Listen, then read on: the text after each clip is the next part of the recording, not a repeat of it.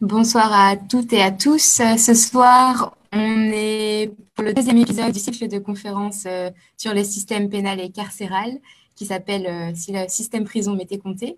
Ce soir, on va parler de féminisme et particulièrement de féminisme anticarcéral.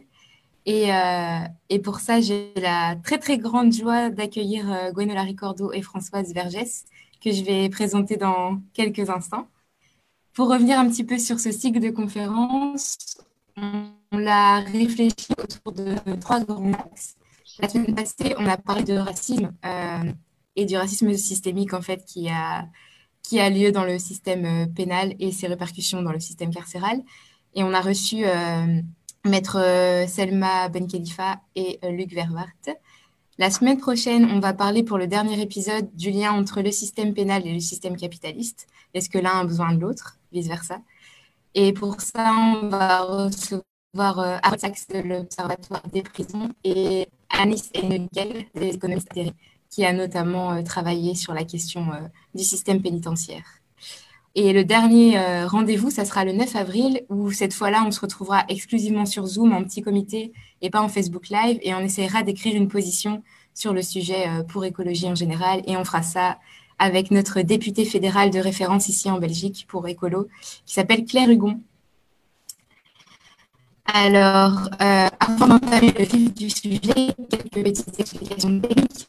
On va d'abord avoir euh, une discussion euh, toutes les trois avec Gwenelle et Françoise sur des questions préparées. Vous m'entendez bien? C'est un peu parfois haché pour moi. Ah mince, je vais parler peut-être un petit peu moins vite, comme ça si ça hache, on m'entendra, on m'entendra bien. Donc je disais qu'on va d'abord avoir une conversation toutes les trois avec des questions préparées à l'avance. Et puis ensuite, on ouvrira les questions au public et euh, on aidera nos intervenantes. Vous pouvez évidemment poser vos questions directement sur Zoom. Si vous êtes sur le Zoom, il y a un onglet prévu à cet effet. Et si vous êtes sur le Facebook Live, n'hésitez pas à mettre vos questions en commentaire. Et mon assistant euh, du jour, qui s'appelle Nicolas, m'enverra les questions euh, que je pourrais poser à Gwenola et Françoise. Alors, je vais commencer tout doucement présenter nos deux intervenantes du jour. Alors, on a d'abord Françoise Vergès, euh, qui est une politologue et surtout une, grande militante féministe française, qui est spécialisée dans l'histoire euh, coloniale française et qui articule dans ses réflexions euh, les luttes féministes et décoloniales. Elle a écrit notamment les ouvrages Le ventre des femmes et Un féminisme décolonial. Et puis, on l'a invitée ce soir particulièrement parce qu'elle a écrit un livre qui s'appelle Une théorie féministe de la violence et qui vise euh, à déconstruire euh, ce que moi j'appellerais l'obsession punitive de l'État et qui vient même contaminer euh, la pensée féministe et ses, mouvements associés. On a aussi Gwenola Ricordo, qui est là avec nous ce soir, qui est professeure de justice criminelle à l'Université d'État de Californie et qui est auteur d'un livre qu'on a lu tous ensemble dans le groupe de travail qui organise cette conférence qui s'appelle Pour toutes, femmes contre la prison.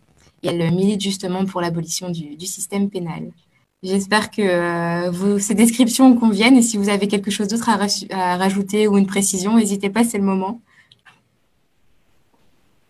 Ça a l'air d'aller, donc on va pouvoir euh, tout doucement passer euh, au premier axe des questions. Alors, mon premier axe de questions concerne les femmes et les, minorités, de genre au sein de la prison. Euh, quels sont leurs profils, quelles sont les conditions de détention particulières et les violences spécifiques euh, qui sont liées, auxquelles sont confrontées les femmes et euh, les personnes transgenres ou les personnes cuir en général au sein des prisons. Donc il y a plusieurs sous-questions dans cette question, vous pouvez répondre comme vous le souhaitez. Est-ce qu'il y a une répartition genrée particulière dans les prisons? Est-ce que toutes les femmes, tous les profils de femmes sont susceptibles d'être incarcérées ou pas? Et donc qu'il y a des violences spécifiques qui vont être genre à l'orientation sexuelle ou à l'expression de genre, etc. Euh, pour cette première question, je propose au hasard de commencer par Gwenola et puis Françoise, et puis pour la question suivante, on fera dans l'autre sens. Comme ça, c'est équitable. Donc euh, voilà, Gwenola, c'est à toi. Ok, merci. Euh, merci pour euh, cette invitation à discuter féminisme, abolitionnisme pénal. Euh, tu commences par une très vaste question et euh, bon, je vais donner que quelques éléments de, de réponse. Mais tout d'abord, je pense que c'est important de euh, d'avoir à l'esprit que l'institution euh, carcérale est une institution qui a d'abord été pensée par des hommes pour des hommes et que les femmes ont toujours été une forme d'exception et une minorité qu'on a essayé d'accommoder et euh, d'ajuster euh, un certain nombre de, choses à leur spécificité. Ça, c'est extrêmement important euh, de l'avoir à l'esprit parce que ce qu'on observe aussi au cours de l'histoire, c'est que non seulement les femmes ont toujours été une minorité parmi les personnes qui étaient détenues, mais qu'elles ont tendance à diminuer, et là je parle plutôt assez exclusivement des pays occidentaux. Et donc, c'est une règle dans la plupart des pays occidentaux d'avoir euh, moins de 5% des femmes, euh, moins de 5% des personnes incarcérées qui sont des, des femmes, avec quand même une exception. Aujourd'hui, les États-Unis, où les femmes sont la population qui continue à augmenter parmi euh, les, les, personnes qui sont incarcérées dans un contexte plutôt de diminution du nombre de, de personnes incarcérées. Et donc, je pense que c'est d'abord ça qu'il faut avoir à l'esprit lorsque euh, on réfléchit à, la place euh, euh, des femmes dans, en prison. L'autre chose qui me semble importante de, encore une fois, dans ce, cette description du contexte, c'est de, c'est la question que vous posez, de qui sont les femmes judiciarisées, incarcérées. Et là, ce qu'on peut dire de façon extrêmement rapide, c'est que pour l'essentiel, elles ont un profil qui ressemble assez largement au profil des hommes incarcérés, que ce soit notamment en, termes de caractéristiques euh, de classe, et donc elles viennent pour l'essentiel des, classes populaires, mais aussi elles sont euh, euh, pour, en, très grande partie issues de l'histoire de l'immigration et de l'histoire de la colonisation, mais il y a aussi des spécificités qui sont propres aux femmes incarcérées et notamment la question de la, la, victimation sexuelle et des violences domestiques. Alors cette victimation, elle n'est pas la raison principale pour laquelle elles sont euh, incarcérées, mais ces violences sont intervenues à un moment donné dans leur trajectoire de vie qui explique à un moment donné leur judiciarisation, voire leur, euh, incarcération. Et puis euh, la deuxième caractéristique de, spécifique aux femmes incarcérées, bah et là je parle des, femmes qui sont incarcérées pour les plus longues peines, c'est la question des dynamiques de genre en fait euh, dans les actes pour lesquels euh, elles sont incarcérées. En clair, euh, les hommes qui sont incarcérés pour des longues peines ont parfois des complices qui sont des, des femmes, mais pour l'essentiel, c'est des hommes qui ont fait des actes seuls ou des, des, hommes qui ont fait des actes avec la complicité d'autres hommes. Et ça, on voit, on voit ça très, très, très, très exceptionnellement du côté euh, des femmes qui sont incarcérées pour des actes particulièrement graves. C'est-à-dire qu'en clair, elles ont pour l'essentiel euh, des complices qui sont des hommes ou des hommes qui sont les victimes de, leurs, actes, de leurs actes. Et donc, il y a des dynamiques euh, euh de genre et souvent des dynamiques de, de violence ou d'emprise euh, euh, liées, euh, liées au, au, rapport de domination lié, au, lié au genre, et donc qui participent de, de leur criminalisation. Et dernière remarque, parce que euh, il y avait tellement d'aspects dans, votre, dans votre question, euh, évidemment, ça amène beaucoup, beaucoup de, commentaires euh, à la question de, de quelle manière les femmes sont affectées lorsqu'elles sont judiciarisées ou, criminalisées. vous avez évoqué les, les, personnes transgenres. Je vais juste me, me contenter d'un commentaire et qui va être une façon de revenir un peu au, au tout début de, de ma réponse. Quand je vous ai dit le système carcéral a d'abord été pensé par des hommes pour, euh, pour des hommes. Ce qu'on a vu aussi dans l'histoire de la prison, et là aussi, c'est un mouvement général tout au long du 19e siècle, enfin, avec des chronologies euh, différentes, évidemment, selon les, les contextes. Mais c'est euh, une institution qui de plus en plus a reposé sur des formes de ségrégation sexuelle. Et donc aujourd'hui, dans la plupart des, des pays occidentaux, la prison repose sur une séparation des hommes et des femmes. Et c'est pour ça que bon, moi et, d'autres, on parle plutôt de prison pour hommes et de prison pour femmes, pour rappeler que euh, toutes les femmes ne sont pas euh, euh, incarcérées dans des prisons pour femmes et que dans les prisons pour femmes, il n'y a pas que, que des femmes. Et c'est sans doute, euh, en tout cas d'un point de vue euh, militant, c'est souvent l'une des premières revendications euh, des, des, mouvements qui luttent en faveur des droits des, des, des personnes transgenres judiciarisées. C'est en fait la, la reconnaissance de, de, différentes identités de genre et donc la fin de cette ségrégation basée sur des caractéristiques généralement biologiques. Et du coup, je pense que ça, ça après, une fois que on a, on a posé ce contexte-là, on peut voir plus précisément de quelle manière euh, les personnes transgenres sont affectées spécifiquement, spécifiquement, oh, spécifiquement, bon bref, euh, euh, par le système pénal et je, je m'arrête là. Super, merci beaucoup. Ben, bonsoir, merci François, pour cette invitation. je suis très contente aussi d'entendre Gwenola Ricordo, dont j'admire beaucoup le travail et que j'ai beaucoup lu et que ça et qui a répondu beaucoup plus précisément que je ne peux le faire, puisque c'est quand même son, domaine. Parce que moi, si vous voulez, la prison, je m'y suis intéressée, la prison des femmes, surtout autour des, militantes de colonisées qui ont été en prison, qui ont été envoyées en prison. Donc, c'est de ce côté-là que je me suis intéressée à la prison, notamment pendant les guerres d'Algérie, les Algériennes, et la, la, relation entre prison, torture et euh, condamnation à mort et la dénonciation de la prison. Et, et à travers ça, donc, euh, la, question de, euh, de la prison euh, pour les, ce qu'on appelle les politiques, et comment ça reste un endroit de répression autour du militantisme politique. Donc moi, c'est ça qui, qui m'a intéressé. Je ne veux pas dire que c'est la seule chose, évidemment, mais c'est surtout là-dessus que moi, je peux dire que, dont, je, peux dire quelque chose. Et, et, donc, et, les luttes des femmes prisonnières politiques pour se faire reconnaître, euh, la question de la torture dans les prisons, euh, et donc toute, toute, cette spécificité qui reste quand même très en deçà de la de la de l'image du prisonnier politique, euh, qui quand même domine, hein, comme, comme dans, dans, les récits, dans les dans, les, dans, la représentation d'ailleurs, même dans le film, dans le, cinéma, dans, dans, dans la télévision, dans toutes les séries où on voit surtout donc si on voit des hommes, des, des prisonniers politiques, on, voit des prisonniers et rarement des prisonnières euh, politiques. Or, euh, il y a énormément, il y a eu énormément de prisonnières politiques et ça reste un endroit euh, de prison. Donc c'est ça, et aussi ce qui m'a intéressé, ce dont je parle aussi, c'est les, prisons militaires aujourd'hui, c'est-à-dire bon, Guantanamo ou évidemment Abu Ghraib ou d'autres prisons ou les prisons aujourd'hui euh, donc, c'est un peu, je ne peux pas vraiment répondre à la question et je pense que Gwenola a beaucoup mieux répondu que moi euh, à cette question spécifique que vous posez.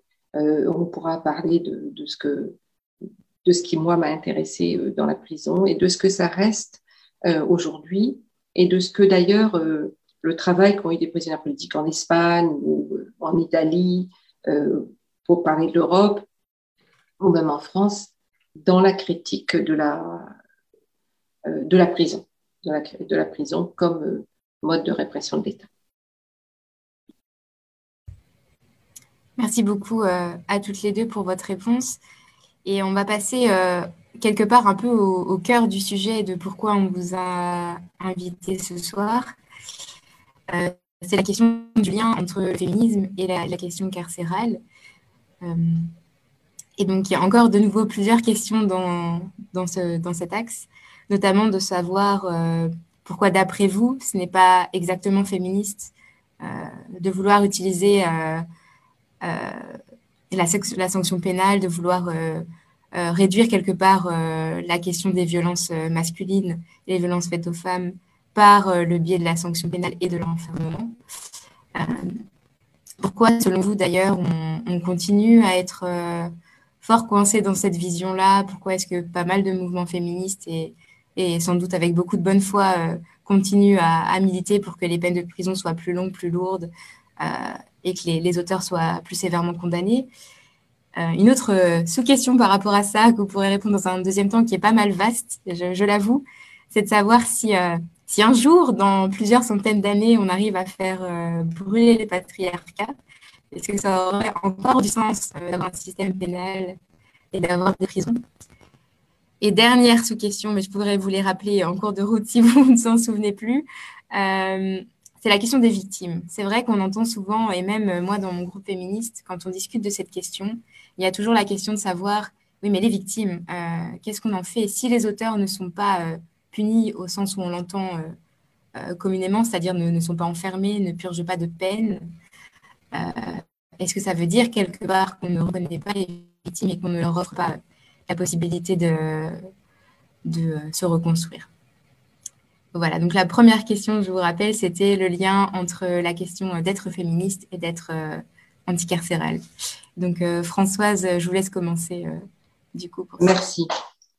Oui, bon, moi, évidemment, je, je, pars toujours de, de, ce qui pour moi, est au cœur euh, du système aujourd'hui, de ce que nous vivons aujourd'hui, c'est-à-dire la construction d'une organisation euh, raciale et sexiste, patriarcale, capitaliste de la société, euh, et qui est, fondée sur la violence, qui est dont la violence est inséparable, intimement liée à cela, intimement liée à, l'extractivisme, donc à la destruction et à l'épuisement des corps dans cette économie extractiviste et donc d'une économie de la mort, on pourrait dire, hein, euh, vraiment profondément.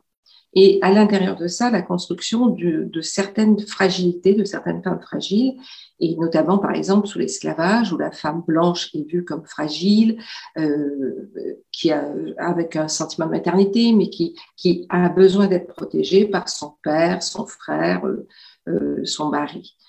Et à l'opposé de ça, la femme noire qui n'a pas besoin du tout d'être protégée, qu'on fait travailler aussi durement que les hommes, donc où là le genre ne, ne, fonctionne pas, qui euh, enceinte doit accoucher dans un coin du champ euh, le dernier jour, à qui on ne donne aucune journée euh, pour son nouveau-né, et qui donc à la fois donc il n'y a pas du tout la, la, question de la protection, elle est, elle va être traversée par la racialisation. Il n'y a pas de protection, donc protéger les femmes ne va pas être universelle. Il y a une protection pour certaines et pas une protection pour d'autres.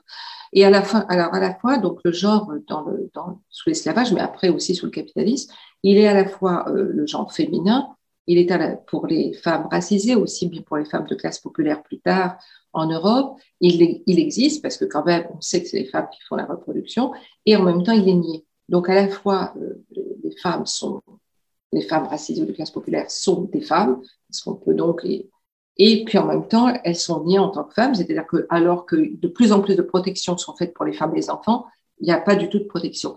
Et moi, c'est cet écart qui est toujours fait entre celles qui doivent être protégées, celles qu'on doit protéger, les femmes les enfants, et celles qui ne seront pas protégées, parce qu'elles sont exclues de cette politique de la protection. Donc, il n'y a pas de protection, il n'y a pas d'universalité de la protection.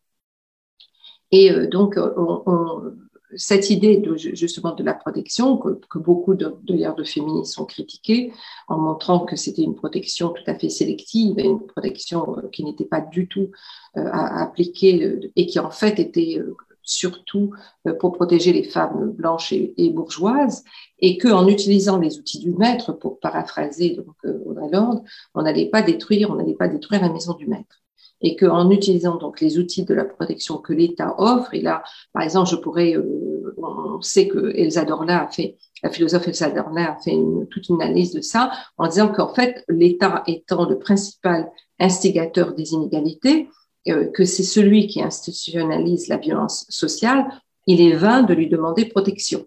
Hein, il est vain de lui demander, puisqu'il arme ceux qui frappent les femmes. Donc, c'est pas à l'État, vers l'État qu'on peut se tourner. Et je, rappelais dans, mon livre qu'en fait, même euh, en Europe, euh, dans les années 70, donc là je le saute aux années 70, il y a eu des discussions très très vives dans les mouvements féministes sur justement, fallait-il euh, demander de plus en plus de lois?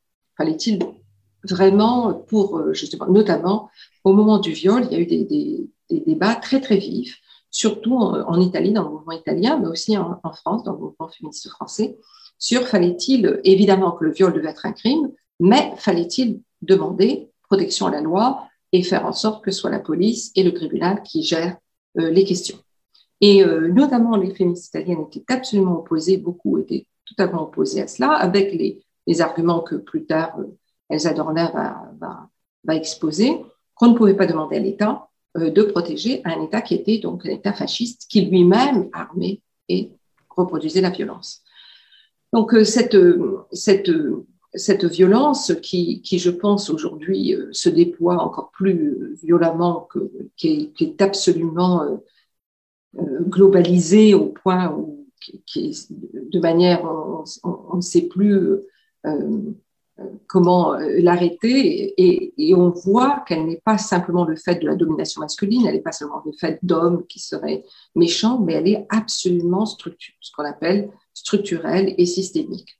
Euh, euh, Valencia, qui est une féministe euh, mexicaine, parle de gore capitalisme, gore au sens comme les films de gore, c'est-à-dire le, fait d'une masculinité qui, qui repose sur la capacité, la, capacité d'infliger la mort, de violer, de démembrer.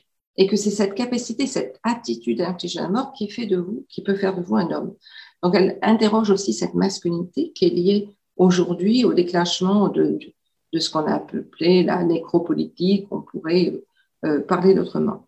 Et, et, moi, ce qui me frappe, par exemple, même aujourd'hui, si vous voulez, c'est dans la, la, question donc, des féminicides ou de la question du viol qui est absolument euh, effrayante, euh, de quelle, va être, quelle peut être la réponse politique à, ces, à, ces déchaînements de violence aujourd'hui le déchaînement de violence, euh, comment définir le crime, ce crime aujourd'hui, euh, non pas comme un élément euh, simplement de, de, de, la violence masculine, mais comme un élément absolument incontournable, indispensable au règne de la terreur que doit faire, que doit avoir le capitalisme, sinon les choses s'écroulent. L'extractivisme. Aujourd'hui, dans les plantations, par exemple en Amérique centrale ou en Afrique, les plantations de cacao ou d'huile de, palme, c'est comme les plantations de, l'époque coloniale, le viol systématique des femmes. C'est d'instituer la terreur par le viol. C'est absolument là. Et aussi, d'ailleurs, le viol des hommes. Une militarisation aussi de la protection. C'est-à-dire la protection ne va se faire que si on accepte la militarisation de l'espace public, la surveillance et du contrôle, qu'il y a, euh, et que vraiment, donc, on est euh, là, euh, je pense, dans un. L'État est de plus en plus au service de cette violence et de moins en moins euh, un État protecteur de ses citoyennes et citoyens, s'il n'a jamais tellement été, et les, les, les lois euh, qui ont été, des lois de protection qui ont été prises ont été sous la poussée des luttes, hein, de, de, de, fait, de, lois même de protection sociale. L'État ne les a jamais euh, octroyées sans qu'il y ait des luttes. Et donc, pour moi, euh, le carcéral d'envoyer par exemple les hommes en prison, de, se dire que par exemple aujourd'hui en France, si on prend la France, tous les deux jours une femme meurt sous les coups de son compagnon ou d'un proche, ça voudrait dire que donc tous ces hommes, il faut les envoyer en prison. Je veux dire, la, prison n'a pas arrêté, n'a pas, n'a pas mis fin aux violences, ne met pas fin.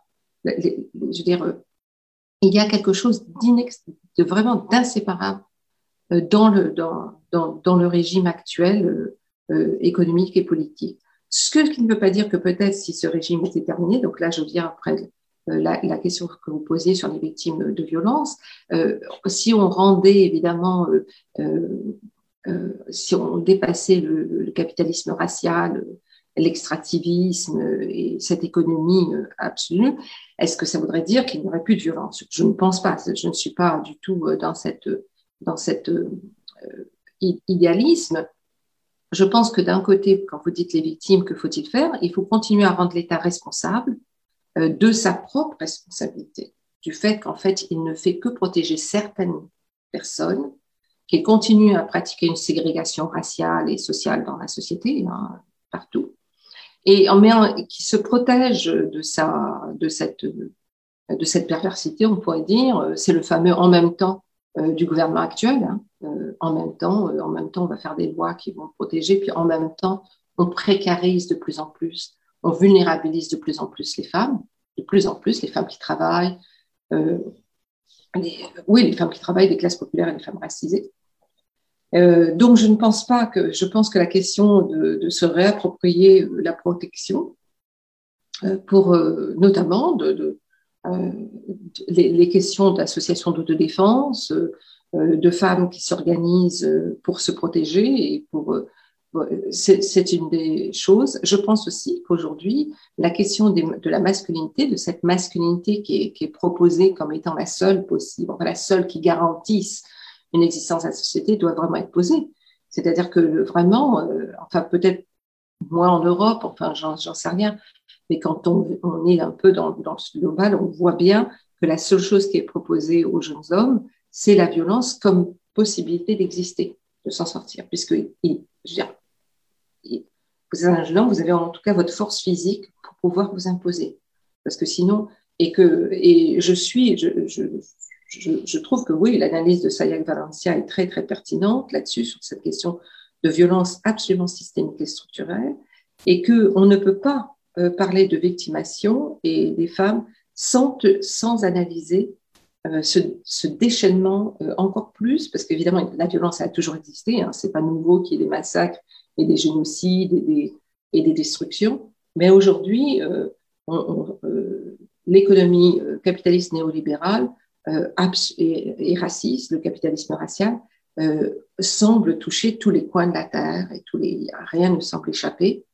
Et il y a une, augmentation euh, de la violence qui a été étudiée par des sociologues ou, d'autres pour montrer à quel point les personnes peuvent être acculées, mais vraiment acculées, qu'il n'y a rien d'autre que d'avoir recours à la violence pour au moins même manger ou survivre.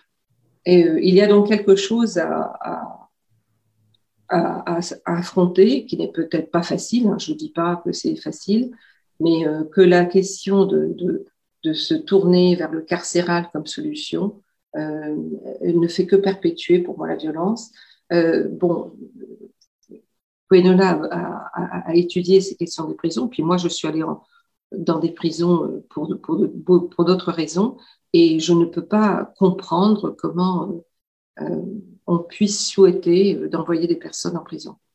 Euh, on puisse euh, penser que la prison soit un lieu même bon alors même même de même de punition c'est une punition extrêmement cruelle et brutale et certainement pas un endroit où la personne va comprendre qu'elle a bon, peut-être un cas sur je ne sais combien, et euh, qu'elle va comprendre qu'elle a, qu'elle a fait quelque chose et qu'elle aurait. Pour moi, euh, la prison est à détruire. Vraiment, c'est absolument un endroit de destruction, de destruction profonde euh, des personnes. c'est un endroit de violence pour à la fois pour les personnes qui y travaillent et pour les personnes qui sont emprisonnées.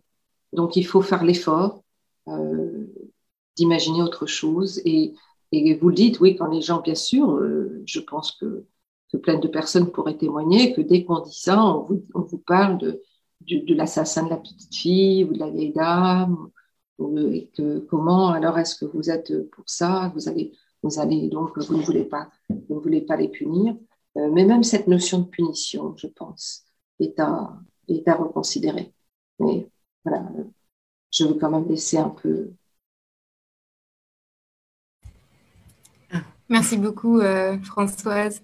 Euh, juste pour rebondir quelques petits instants, et puis Gwenola pourra sans doute dire ça mieux que moi, mais ce que ça m'inspire, c'est que finalement, on, voudrait quelque part réparer la violence en envoyant des gens dans des milieux qui sont encore plus violents et qui vont les pousser à être encore plus violents. Il y a quelque chose de moi, ce que je m'étais dit, c'est mais qu'est-ce qu'on fait après une fois qu'on a envoyé tous les auteurs de violence en prison? Il reste, c'est tragique à dire, mais assez peu, euh, assez, assez peu d'hommes euh, finalement dans la société. Et qu'est-ce qu'est-ce qu'on veut en fait? C'est quoi l'horizon qu'on se donne avec ça? De se dire on va, on va envoyer des gens qui vont commettre des actes de violence dans un endroit qui va, qui va juste les détruire, comme Françoise l'a dit. Il n'y a, pas d'horizon, en fait, il n'y a pas de fin à ce système-là. Et c'est vraiment ça qui, qui pour moi, ne, ne, fait pas de sens en tant que, en tant que féministe. Voilà, je voulais juste partager cette réflexion que ça m'a inspiré. Et euh, voilà, grâce à toi. Oui, alors juste parce que euh, Françoise Vergès, euh, votre, la, la, façon dont vous avez parlé de mon approche de, de la prison était, enfin, voilà, pas, pas, exactement la façon dont moi-même je, je parle de mon approche de la prison, parce que j'ai d'abord eu des proches euh, incarcérés et, et ça a été euh, la raison pour laquelle je suis devenue abolitionniste. Donc je suis pas euh, simplement une scientifique et j'ai pas simplement visi enfin, été en prison pour des, des raisons de, de travail. Et, et la question de, des proches. Excusez-moi, je suis allée en prison pour visiter mon père. Bon, c'était pas pour des raisons. Oui, oui, oui, non, mais c'est juste dans votre formulation, on avait l'impression que j'étais juste une chercheuse et euh, et, voilà, et le, euh, en fait, toute ma, enfin, ma, ma carrière euh, universitaire et mon parcours de militante euh, se, voilà, font, font, enfin, se sont nourris les unes les autres et, et, et d'un point de vue politique, je tiens beaucoup à la question de la politisation, euh, de la question des, proches de, détenus. Euh, et, et, voilà, et je pense que c'est, c'est euh, comme c'est quelque chose qui est très important dans mon parcours à la fois académique et, militant, je voulais quand même dire, dire ceci. Alors après, c'est vrai que moi, ma façon de, répondre à, à, tes questions, Chloé, euh, moi, je me situe donc dans un courant qui est celui de l'abolitionnisme pénal, qui est traversé par énormément de débats euh, sur, sur la stratégie abolitionniste, euh, des, des, débats qui sont très, très riches hein, depuis, depuis les années 70, et puis des débats qui aussi sont venus parfois en confrontation avec les courants dominants du féminisme, surtout pendant ces dernières décennies. Et euh, du coup, bah, je voudrais quand même euh, clarifier quelque chose sur l'abolitionnisme, enfin ce qu'on entend généralement euh, par abolitionnisme. Parce que c'est vrai que c'est parfois entendu de façon extrêmement large, c'est parfois réduit à la question de la prison, mais on peut dire qu'il y a trois pôles Hein, de, de, l'abolitionnisme et que ce qu'on entend généralement par abolitionnisme, c'est travailler par ces, ces, trois pôles. Donc, euh, en gros, depuis euh, les années 70, euh, c'est la question de, de, la prison, du système pénal et de l'enfermement. Et du coup, bah, la question de la punition, elle, traverse ces, trois pôles, ces trois, euh, tensions de, l'abolitionnisme pénal, mais en même temps, on ne peut pas réduire euh, l'abolitionnisme pénal ni à la question de la prison, ni à la question de la punition.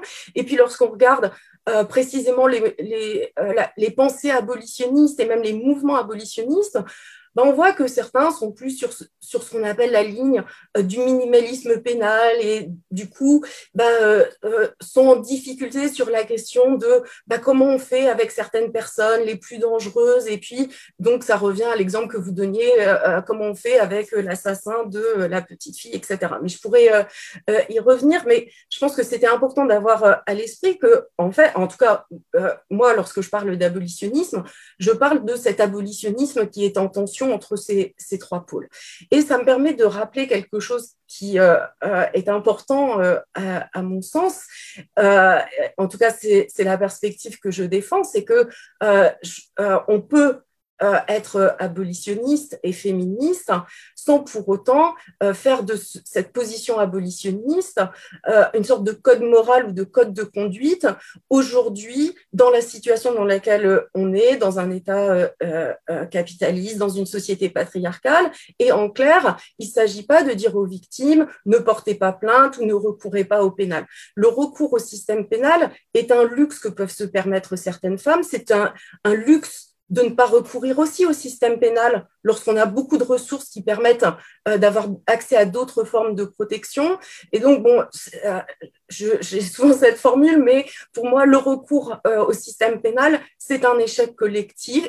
Hein, c'est pas une question de code de, bonne conduite euh, individuellement. Je dis ça parce qu'il s'agit surtout de ne pas culpabiliser les femmes qui, et les victimes de façon euh, générale, qui, pour quelle que soit leur euh, raison, peuvent avoir affaire au système pénal. Et là, du coup, bah, ça me permet de tirer un peu le, le fil sur une perspective stratégique que, que je défends, qui est celle de l'autonomisation, de l'autonomisation du système pénal et donc de chercher à construire des espaces qui permettent d'éviter de recourir au système pénal, justement, et donc des, espaces collectifs de ressources. Alors ça rejoint euh, euh, très, très largement ce qu'on appelle aujourd'hui la justice transformative. On aura peut-être l'occasion d'y revenir. Donc la justice transformative, hein, c'est pas la justice restaurative, c'est pas ce qu'on appelle la justice réparatrice qui est mise en place par, euh, par le système euh, pénal, mais donc cette idée de, de construire des espaces d'autonomie d'autonomie, des espaces de, de, ressources, des espaces aussi d'expérimentation. Et là, j'en viens euh, à votre deuxième question de bah, qu'est-ce qu'on ferait sans, le, patriarcat il est nécessaire d'expérimenter aujourd'hui, mais en tout cas, euh, euh, dans le, euh, courant dans lequel je, me, situe, celui de l'abolitionnisme, on a tendance à répéter, et ça depuis Mathiesen et sa formule comme quoi l'abolitionnisme est par nature inachevé, hein, et d'où cette expression qui revient sans arrêt dans les écrits abolitionnistes d'un imaginaire abolitionniste.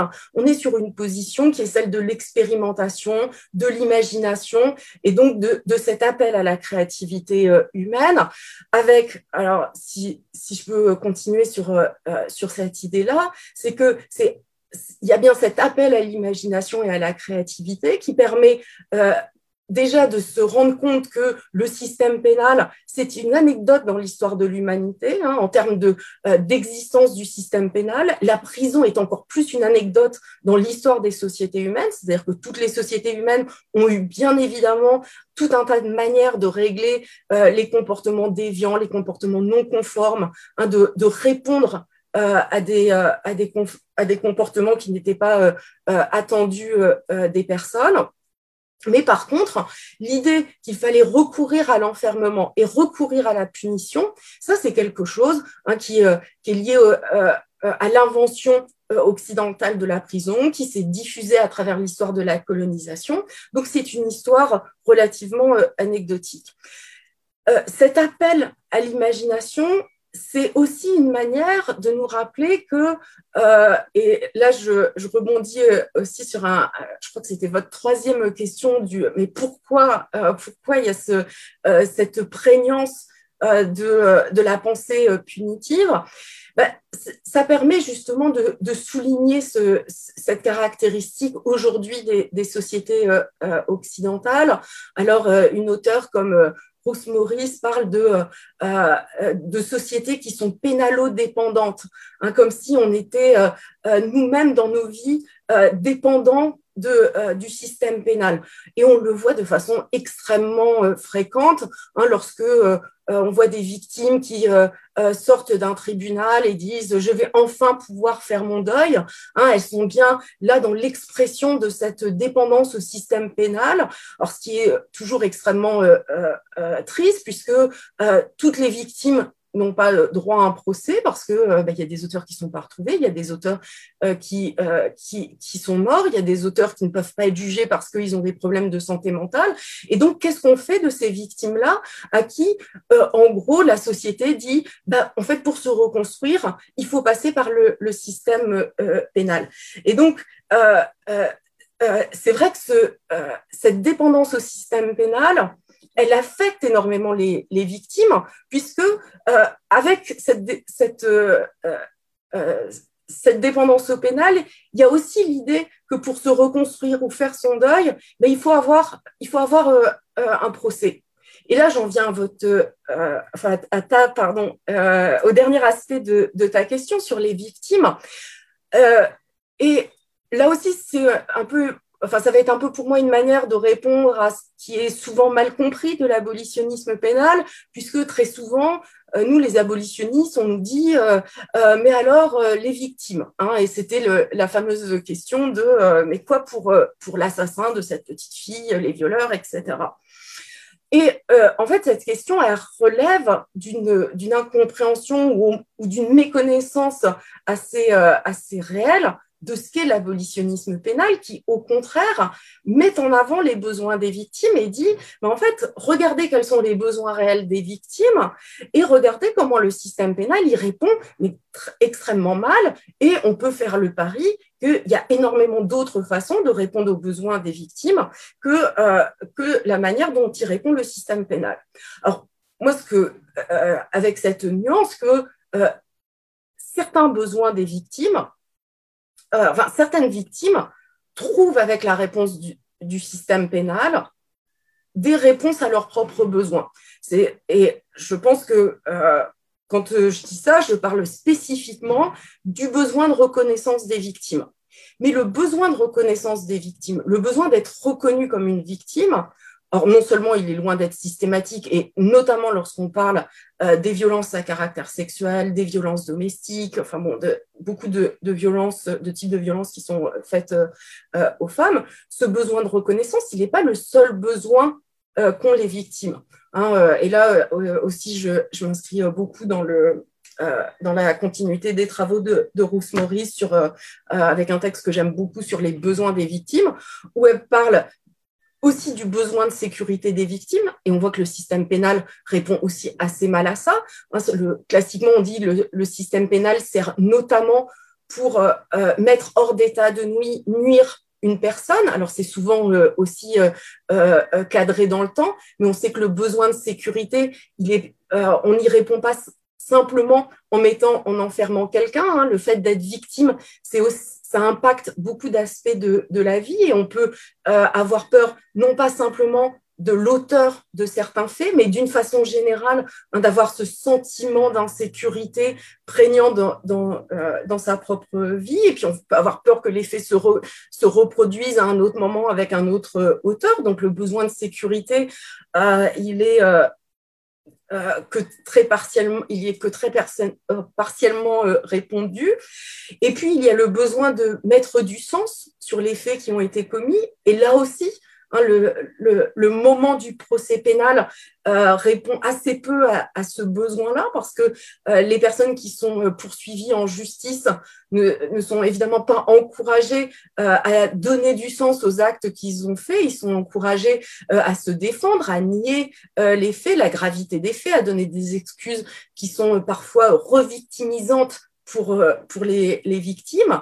Et puis, il y a ce besoin qui est le besoin de réparation, où là aussi, le système euh, pénal est euh, très faiblement armé pour répondre à ce besoin. Hein, le, besoin de réparation est un besoin extrêmement complexe, un besoin qui est aussi quelque chose qui évolue dans le temps, qui est très différent d'une personne à, à, une autre, et qui ne peut pas se réduire à un face-à-face -face entre un auteur une, une victime, hein, mais qui est euh, euh, beaucoup plus un processus collectif euh, de comment on, fait ou on refait société. donc, bon, bref, pour peut-être redire les, les choses, ce qui me semble important, c'est d'abord de, de, se dire que l'abolitionnisme pénal, c'est certes, son enjeu, c'est certes la prison, mais bien au-delà, tous les processus de judiciarisation, quelles sont les institutions qui sont euh, euh, à l'œuvre, et que euh, oui, on peut créer des espaces d'autonomie, et que bon, ça c'est aussi et que il faudrait d'une façon très générale, enfin s'il y avait une, recommandation à faire au mouvement féministe, de partir davantage des besoins des victimes et de comment on répond aux besoins des victimes, plutôt que de s'intéresser à la punition de certains auteurs parce que euh, lorsqu'on utilise un marteau qui est euh, aussi euh, inégalitaire que le, celui du système pénal, ben on sait que quand on fait appel à davantage de système pénal, en fait, on appelle à davantage criminaliser les hommes des milieux populaires, les hommes issus de l'immigration et de l'histoire coloniale, et que du coup, bah, cet appel à criminaliser certains hommes aussi en, ricochet, bah, ça a un effet euh, sur les femmes de ces milieux-là, parce que euh, la solidarité est attendue euh, des femmes. Et donc, quand on criminalise certains hommes, en fait, le poids du système pénal va aussi retomber sur, sur certaines femmes. Et ça, c'est quand même un des grands impensés des, des mouvements dominants du système du, du féminisme. Hein, les, les mouvements dominants du féminisme pensent beaucoup les femmes comme des victimes. Elles pensent ils pensent très rarement les femmes comme étant euh, euh, victimes du système pénal, étant, comme étant criminalisées. Et ces courants-là pensent aussi très peu la question de comment les femmes sont affectées par l'existence du système pénal à travers la criminalisation, la judiciarisation des hommes. Je m'arrête là parce que je sais qu'il y a beaucoup d'autres questions encore. non, mais c'était super euh, instructif. On a déjà pas mal de questions, donc on va pouvoir, euh, je pense, revenir sur, euh, sur certaines choses qui ont été dites. et donc, peut-être avant de passer à la dernière question sur les, les, autres formes de justice et les alternatives auxquelles on peut penser, je vais peut-être demander à François s'il y a une chose ou l'autre sur laquelle vous voudriez rebondir ou, ou compléter avec un autre point de vue? Non, non, je vois pas. Je, pense, si vous voulez, euh, je vois la, je vois la prison. Enfin, je veux dire, moi, je vois la prison parce que bon, j'ai signalé que j'avais visité mon père en prison. à partir de la question du monde colonial. Donc, c'est pas euh, eh, ça, ça raccorde à énormément de choses que dit euh, puisqu'on a décidé de s'appeler par notre prénom, mais euh, ça, ça, à la, c'est ça et à la fois un petit peu autre chose. Donc, euh, et cette autre chose, c'est pas tellement que ça serait différent ou que, par exemple, les punitions seraient différentes ou l'emprisonnement, c'est que le, le, rôle que la prison a joué euh, dans la colonie et continue à y jouer euh, euh, encore aujourd'hui. Euh, quand je dis les colonies, c'est pas les post-colonies, c'est pas les pays qui sont devenus indépendants, mais les territoires qui sont toujours soumis à la colonialité française, c'est-à-dire bon, tout ce qu'on appelle les, outre-mer. Et que là se pose une autre histoire de, la, prison et une, autre histoire de, des personnes emprisonnées et surtout aussi une autre histoire de ceux qui font, ceux qui font justice, de ceux qui, qui font la loi, euh, qui décident la loi. Ce sont des tribunaux. Alors ici en France, euh, on verrait euh, évidemment euh, des, des, hommes surtout et des bourgeois, mais là-bas c'est que des blancs, ce qu'on dit, ce qu'on appelle des blancs. Et c'est extrêmement, c'est très clair. Euh, et, et, donc, et c'est une, aussi une justice qui parle français, avec une des populations qui ne parle pas toujours le français, donc qui ne maîtrise pas toujours le français. Donc ça rajoute, euh, enfin vous me direz qu'ici aussi en France, ça se passe la même chose avec euh, des populations euh, qui n'ont pas du tout la même maîtrise du français que le tribunal. Euh, mais je ne voudrais pas non plus réduire la question de ce qu'on appelle la question euh, de la racisation à simplement euh, une question d'ajout. Il y a très le rôle que joue la prison et qu'a joué la prison dans le système de, terreur et de et d'ordre, de, de, de, maintien de l'ordre dans les colonies ou ce qu'on qu'on appelle aujourd'hui l'outre-mer, euh, pose de, donc de cette justice transformative euh, d'y ajouter ce chapitre, de, tenir compte de ce chapitre. Alors là, euh, les féministes, enfin les féministes, je dirais pas les féministes parce qu'il y a quand même des, féministes, mais il y a un féminisme français qui est totalement indifférent à cela, et totalement absolument indifférent, déjà indifférent à ce qui se passe en France réellement, et alors là, ce qui se passe dans les Outre-mer, totalement indifférent. Mais euh, vraiment, ça, euh, ça n'existe même pas. Ça, n'existe pas. Euh, le fait que, par exemple, les prisons soient surpeuplées, encore plus surpeuplées dans les Outre-mer qu'en, France, n'entre même pas dans, le tableau. Donc, c'est, simplement pour, dire que et ce que, que d'ailleurs soulignait Gwenella d'une certaine manière, qu'il y, a, y a aussi des situations chaque fois on, plus générales et puis très particulières aussi qui sont, euh, qui sont euh, et donc la, prison en Mayotte n'est pas la même chose qu'en France, qui n'est pas la même chose qu'en Guadeloupe, qui n'est pas la même chose qu'en euh, Nouvelle-Calédonie, et parce qu'en plus là, il y a une histoire coloniale et raciste beaucoup plus prononcée encore qu'en France, même si évidemment en France elle est très présente. Mais particulièrement, par exemple, si je pense à ce qui se passe à Mayotte aujourd'hui, c'est totalement scandaleux. Bon, et ça n'apparaît pas sur la carte. Donc, c'est aussi à l'intérieur du féminisme français, euh, la carte de ce féminisme français dont, on, qui, qui, reste indifférent aussi donc euh, aux femmes et comment, la, comment le système euh, pénal criminalise aussi donc les compagnes ou les femmes qui sont autour des prisonniers. Et, ça, c'est très important. Et effectivement, là, dans, ce qu'on appelle ces outre-mer, il y a encore quelque chose qui s'ajoute à, à cette criminalisation. Euh, donc, c'est simplement ça. Euh, la, violence, euh, la violence qu'on peut appeler coloniale, même coloniale, postcoloniale, peu m'importe, enfin celle qui est là aujourd'hui, euh, elle, elle perdure elle perdure de manière... Euh, oui, elle, perdure dans ses liens avec ce qui était le système colonial racial, euh, forte, fortement.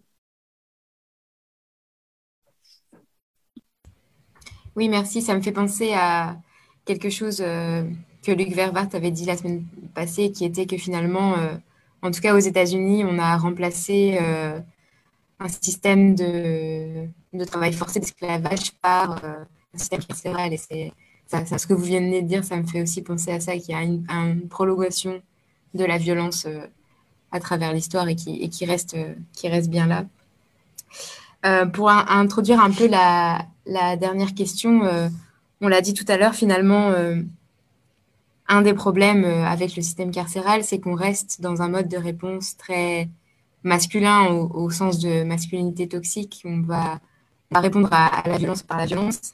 Euh, une des réponses à ça, ça pourrait être justement, comme Françoise l'a dit tout à l'heure, d'offrir un autre horizon euh, aux hommes en général, une autre version euh, de la masculinité. Et puis, en dehors de, ça, de travailler sur la déconstruction d'une certaine forme de masculinité, il y a d'autres choses aussi tout à fait concrètes qui sont des alternatives aux formes de justice. Et Gwenola a commencé à l'évoquer tout à l'heure, mais on va pouvoir euh, développer ça euh, un peu plus profondément. Est-ce que justement, euh, Gwen, vous voulez nous parler un petit peu de, ces, alternatives, ce qu'elles recouvrent, les différences et, et peut-être ce pourquoi vous, tu, pardon, milite au quotidien? Alors oui, je peux, je peux en dire quelques mots. après, je suis un peu gênée par le vocabulaire des alternatives parce que justement l'histoire du système pénal et en particulier l'histoire de la prison se nourrit de ce discours sur les alternatives. Hein, et bon, je, je renvoie au, à Foucault et en particulier à une conférence qu'il avait donnée spécifiquement sur cette question euh, des alternatives. Et c'est euh, les discours réformistes autour de la prison et du système euh, pénal reviennent sans arrêt sur la question des alternatives et nous proposent sans arrêt des alternatives qui ne font que nourrir le système pénal et en fait étendre ce qu'on appelle le filet pénal. Et donc, euh, euh, ce, euh, ce terme d'alternative est euh, extrêmement piégeux euh, en soi. Alors, c'est évidemment pas une, une accusation de, contre vous de, de l'utiliser, mais c'était plus une mise en garde que, que je voulais faire sur donc cette histoire des alternatives.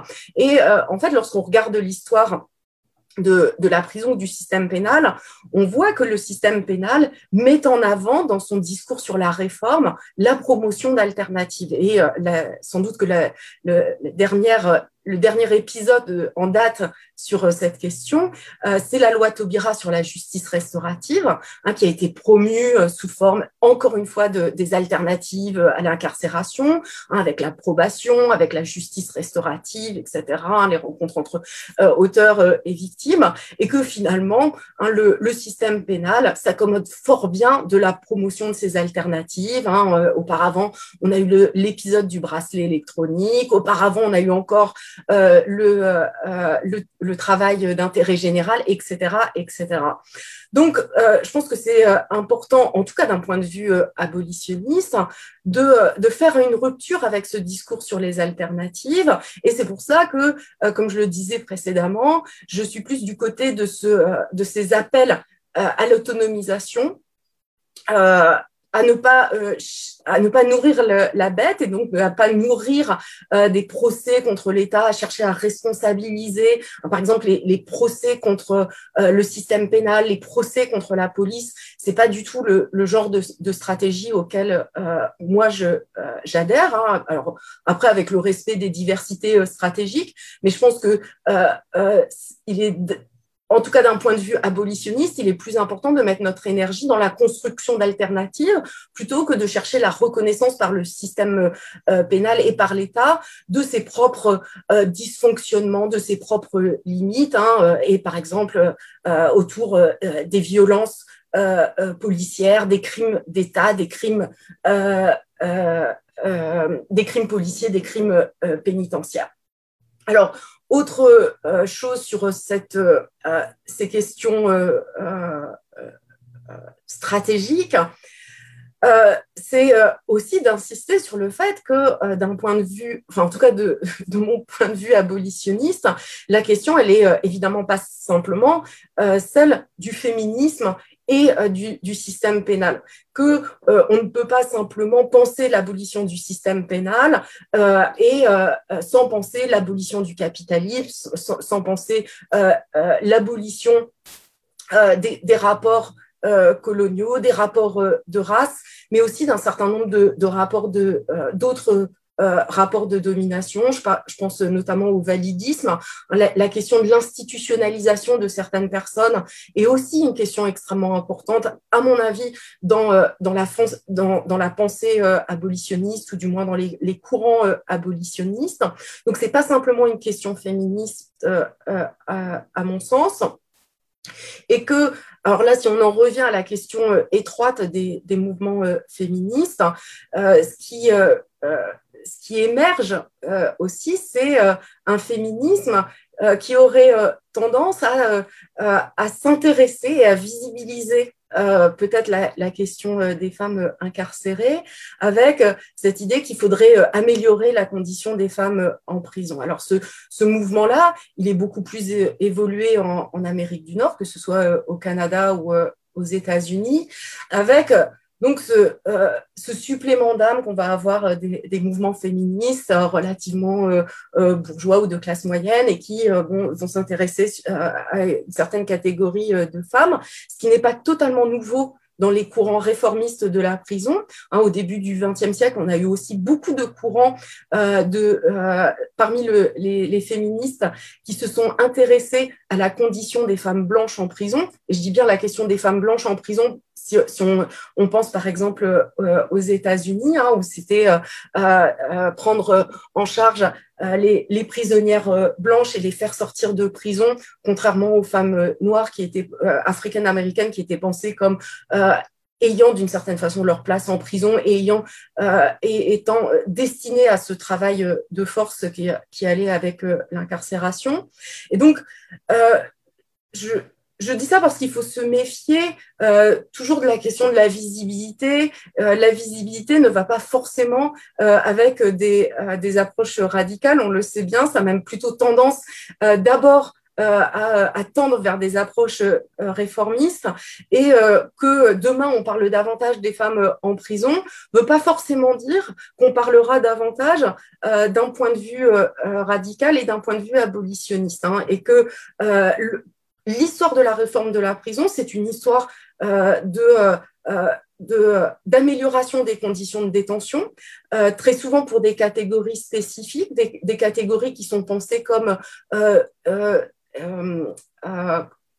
excusez-moi, il y a des anglicismes qui me viennent à l'esprit, mais comme des populations qui sont plus méritantes. Hein, c'est souvent ça que, de, telle façon que ça va être dit. on va penser à l'amélioration des conditions pour les détenus malades ou l'amélioration des conditions de euh, de détention pour les femmes, amélioration des conditions de détention pour les personnes euh, LGBT.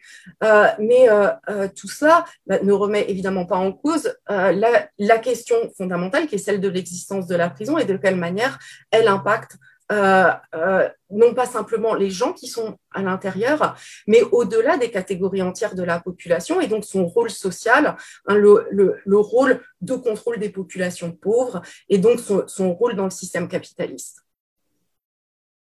je m'arrête euh, là.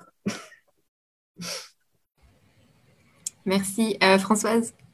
Oui, les remarques sur la, question de qu'il y aurait des alternatives sont évidemment tout à fait un, piège, puisque, en fait, pour revenir à, la citation juste un tout petit peu d'Audrey Lorde, c'est-à-dire c'est pas avec les outils du maître qu'on va démanteler la, maison du maître, et elle parlait justement de la question des réformes dans, sa, dans son adresse, dans, quand elle répondait aux femmes blanches là, dans, cette conférence, en disant tout au mieux, bon, ça peut, ça peut nous sauver un petit peu pendant, pendant les moments. Et donc, comment s'attaquer à cette, à, à cette maison euh, qui repose d'ailleurs sur la prison, qui, qui ne peut tenir que sur la prison. Euh, donc, il y, a, déjà, euh, je pense qu'il n'y a pas euh, que toutes ces questions de réforme sont effectivement euh, des pièges. Et il y a aussi pour moi euh, ce que je disais un, tout petit, peu en, début, c'est-à-dire que je suis frappée par l'accumulation de lois de protection au moment même où de plus en plus de lois sont prises qui augmentent la précarisation et la vulnérabilisation des femmes, des classes populaires, des racisés. C'est très clair en France, par exemple, en ce moment. C'est en même temps. Tout à fait. Là, il y a tout des tas de lois qui vont passer. Il y a eu des lois sur le harcèlement sexuel dans la rue. Bon, je prends le cas de la France, hein, on pourrait parler d'autres. Et euh, pendant ce temps-là, les femmes sont absolument, les femmes des classes populaires, les femmes racisées sont de plus en plus confrontées. On l'a vu encore avec la pandémie qui a absolument frappé les, quartiers populaires, frapper les métiers dits essentiels qui étaient tenus par des femmes racisés de classe populaire et des hommes aussi de racisés de classe populaire. Donc euh, la, la, protection et même donc les alternatives à l'intérieur de cette politique de la protection où on va quand même améliorer un peu les choses parce que justement ça rentre dans une idéologie libérale se font au même moment que la précarisation et la vulnérabilisation augmentent à la fois au nord global et encore plus dans le sud global. Il y a de plus en plus euh, de ce que euh, Ross Wilson Gilmore appelle de la fabrication une mort prématurée. Il y a de plus en plus de euh, fabrication de cela. Euh, mais c'est très réel, c'est pas une formule du tout. Des, des tas d'endroits, les personnes meurent plus tôt. Et on l'a vu encore d'ailleurs avec la pandémie. Donc il y a une mort prématurée qui est, qui est fabriquée. Donc il y a des enfants qui naissent qui auront une vie plus courte que d'autres enfants. Donc à l'intérieur de ça, la question donc de cette protection qui que ce que qu'offrirait euh, le système pénal est absolument on, voit bien que c'est euh, comment dire la poudre aux yeux comme on dit euh, je crois la, la formule et parce que masque en fait masque le fait d'une incroyable militarisation de l'espace une militarisation qui rend encore plus précaire et encore plus fragile. On sait que les villes les villes, il n'y a pas de sécurité dans les villes. Les villes sont inhospitalières aux femmes, aux personnes non valides, aux, aux, aux, aux arabes, aux noirs, aux personnes sans logis, aux réfugiés, aux migrants, et que justement cette sécurisation de la ville, où la ville deviendrait plus euh, safe, enfin plus enfin, moins hostile aux femmes, euh, c'est pour une certaine catégorie de femmes. On sait que donc n'entreront pas. Donc, il y a toute une série de choses qui sont mises en place aujourd'hui qui renforcent la ségrégation et même donc les réformes euh, que, dont parlait, euh, euh, que détaillait Gwenola, pour moi, font partie de cette, de, de cet en fait renforcement d'espace, de séparation d'espace, de l'espace qui va être sécurisé et de l'espace qui sera absolument sous surveillance, militarisé et pas sécurisé. Et, donc, je ne, je ne vois pas. Donc, par exemple, même toutes ces choses, le bracelet électronique, euh, toutes ces choses-là ne, font que, que, en fait, euh, euh, faire croire que ça va être possible de contenir la violence. Mais cette violence, je le répète, elle est structurelle au système d'extractivisme. Le, le système d'extractivisme ne peut pas fonctionner sans cette violence. Ce n'est pas possible personne ne va accepter. Donc, il faut l'imposer. Donc, il faut frapper, il faut emprisonner, il faut criminaliser des tas de personnes. Il faut que des personnes soient criminalisées, que leur, que leur, euh, pardon, que leur euh, acte euh, soit criminalisé et que, et que ensuite que leur emprisonnement soit justifié renforce le sentiment. Gwenola en a parlé bien tout à l'heure. Il y a, il y a le, le, désir, donc cette pédalodépendance, c'est-à-dire le fait que euh, ben, de, de, de, faire croire que la sécurité, on, on va l'avoir, plus on, on, fera que les peines seront lourdes et que les gens seront envoyés en prison.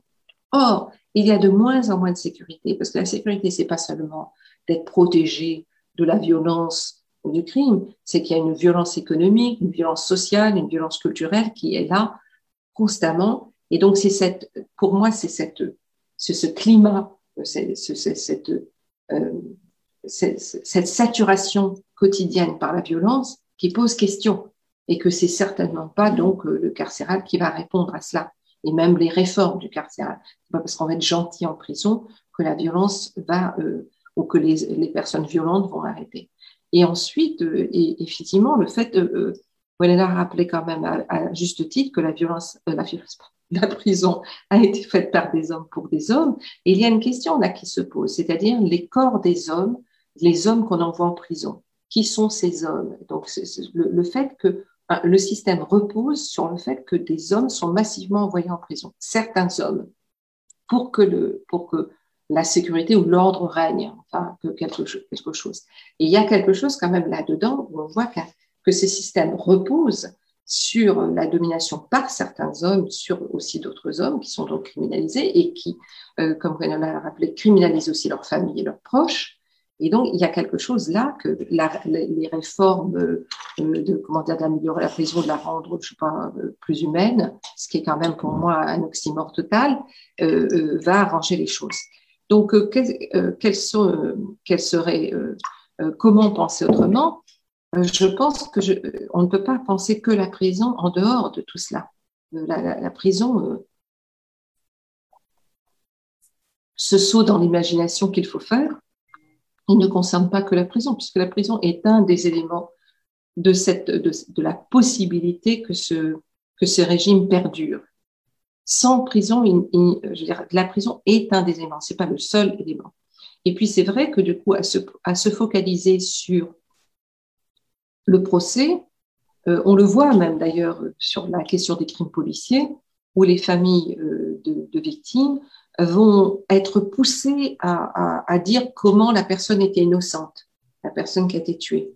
Et la question n'est pas son innocence, elle peut avoir même volé, enfin peu importe, on ne tue pas quelqu'un. La police n'a pas le droit de tuer. Donc, euh, et, donc d'être fort, d'être poussé dans la, dans la, dans la, dans la respectabilité, hein, parce que la respectabilité nous protégerait, enfin protégerait, et, et qu'en fait, ce sont donc des pièges. Donc, c'est vraiment de, de casser de, casser euh, toute cette, euh, cette comment dire, ce, couvercle euh, à la fois de bons sentiments, de, de, de, rassurants. Et en même temps, en France, on voit que c'est de moins en moins rassurant, puisqu'on a quand même un ministre de l'Intérieur et d'autres ministres qui quand même déclarent beaucoup plus clairement que, que la politique actuelle sera celle de l'ordre militarisé et policier et, euh, et que et qu'en même temps tient un discours de droit des femmes et attaque justement certaines communautés parce que ces communautés sont criminalisées parce qu'elles ne respecteraient pas l'égalité naturelle qui serait naturelle entre les femmes et les hommes. Donc il y a une criminalisation aujourd'hui, en France en tout cas, au nom de, des droits des femmes. Ces communautés ne respectant pas l'égalité entre les femmes sont criminalisées. Donc il y a un an plus de la criminalisation aujourd'hui et qui, va, qui départage euh, les hommes qui, sont, euh, qui, qui, donc peuvent être criminalisés et les autres. Donc, euh, ces questions de, de, de, de, que faire de la prison, pour moi, est liée au démantèlement de tout ce système, parce que euh, la prison en est un, un des éléments, pas le cœur, pas simplement le cœur, parce que l'armée, pour moi, est extrêmement et fait partie aussi des, des instruments absolument terribles de l'État aujourd'hui.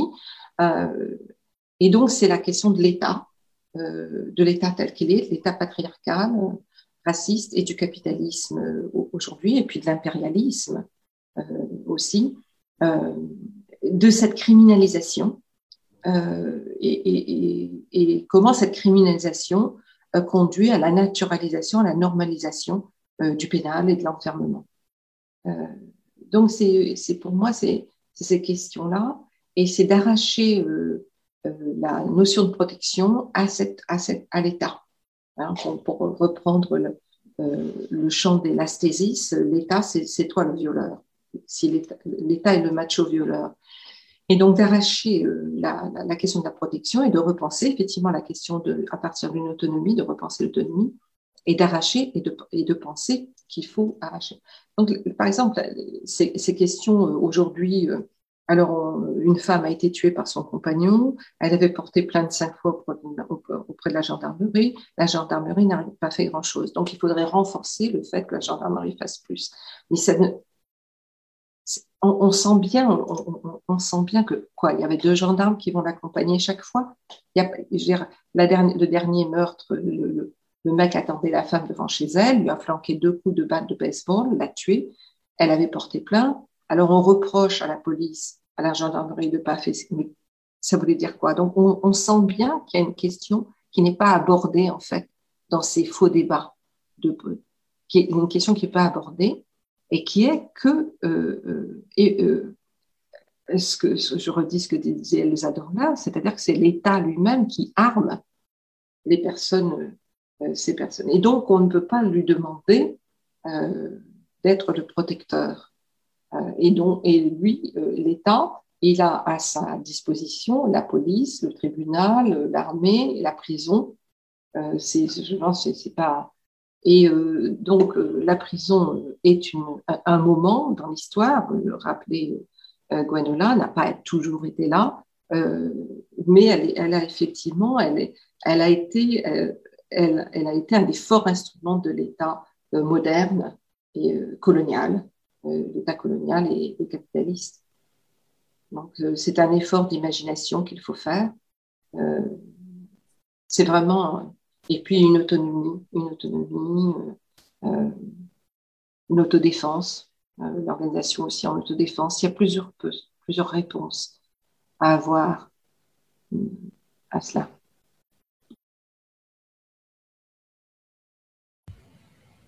Merci à à toutes les deux, c'est hyper riche comme échange parce que je trouve qu'à la fois, on a parlé de concrètement ce qui ne va pas dans le, dans le système pénal et, carcéral, que ce soit euh, les conditions de détention, la surpopulation, euh, mais aussi, comme Gwenola l'a dit, euh, à quel point finalement le système ne répond pas aux besoins des victimes qu'on prétend mettre au centre, mais qui finalement ne le sont pas.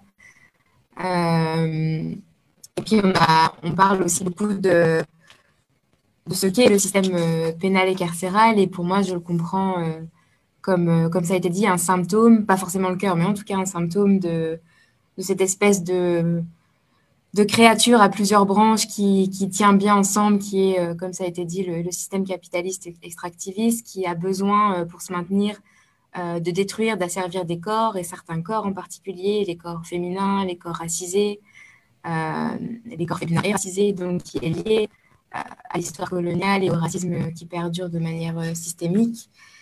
Et tout ça euh, qui finalement donne lieu à un système euh, qui repose sur une logique extrêmement violente et on pourrait dire patriarcale. Donc tout ça est, très vaste, hyper stimulant intellectuellement et, et j'aime beaucoup quelque part reprendre un peu la formule qui a été donnée que l'abolitionnisme, c'est un horizon, c'est quelque chose qu'on doit imaginer et c'est un travail toujours en progrès. Et je trouve ça, je trouve que ça, ouais, ça donne un peu des ailes de se dire que qu'il y a des choses à construire euh, derrière tout ça. Euh, je sais pas si vous voulez encore ajouter quelque chose, mais sinon on a pas mal de questions euh, des spectateurs et spectatrices que je peux déjà vous soumettre pour continuer la discussion, si ça oui, vous va. poser des questions. Super. je vais vous en poser une chacune pour commencer. Alors, on avait une question pour Françoise qui nous demande Vous avez évoqué les, critiques spécifiques euh, par rapport aux prisonnières de guerre euh, sur le système carcéral. Donc, quelles ont été ces critiques spécifiques énoncées par euh, certaines prisonnières politiques et de guerre sur le système carcéral? Est-ce que vous pourriez, en, quelques, quelques minutes, développer un petit peu? Et puis, la question pour pour Gwenola, ce serait est-ce qu'on a des, euh, des, choses à dire sur les femmes qui deviennent mères en prison? Euh, Quels sont leurs droits avant, pendant, après? Euh, Comment ça se passe pour ces personnes qui, qui finalement deviennent, deviennent parentes en prison? Peut-être Gwenola d'abord, vu qu'on a fini. Juste une réaction à chose, c'est que c'est une question qui revient euh, de façon très routinière dès qu'on parle des femmes en prison, euh, la maternité des femmes en prison. Alors, c'est pas une question qui est euh, totalement anecdotique, mais qui est quand même un peu symptomatique de ce, qui est attendu des, femmes. et alors, bon, voilà, c'est ma réaction à chaud. Ça ne veut pas dire que c'est une mauvaise question, mais c'est c'est intéressant de, de voir que quand même dans le système le système euh, carcéral, là je parle un peu en généralité euh, dans, les pays occidentaux, euh, justement a des, attentes très spécifiques sur les femmes incarcérées pour, en termes de conformité, donc à des attentes de genre, que ce soit des attentes de, de, de compagnes, alors là dans le cadre hétérosexuel, de bonne mère, etc. Hein, les femmes sont sans arrêt renvoyées à ça, que ce soit à travers les formations qui leur sont proposées, à travers euh, le type d'emploi qui est proposé en prison. Et puis après, euh, aussi dans les jugements, hein, euh, lorsqu'on regarde comment les dynamiques dans des, débats dans les tribunaux et puis les dynamiques autour des, des, des aménagements de peine. et donc, bon, je serais aussi heureuse de d'échapper à cette à toute cette discussion sur la maternité des femmes en prison, parce que certes, il y a beaucoup de, de mères en prison, mais il n'y a pas que des, des, des mères. Et, et et d'ailleurs, c'était alors dans les dans la façon dont les prisonnières et dans les mouvements de prisonnières, il y a eu cette critique du, de l'institution carcérale euh, est souvent revenue la question de comment la prison est, est, pensée pour les femmes comme une succursale du foyer domestique hein, et comment euh, euh, justement il faut s'attaquer à, ce, enfin la façon dont le euh, la prison se euh, comment dire ça comment les, normes patriarcales infusent le fonctionnement de, de, la prison et donc ça ça revient très régulièrement dans les écrits de prisonnières de, de prisonnières politiques également et, donc voilà, si on pouvait sortir un petit peu de ça.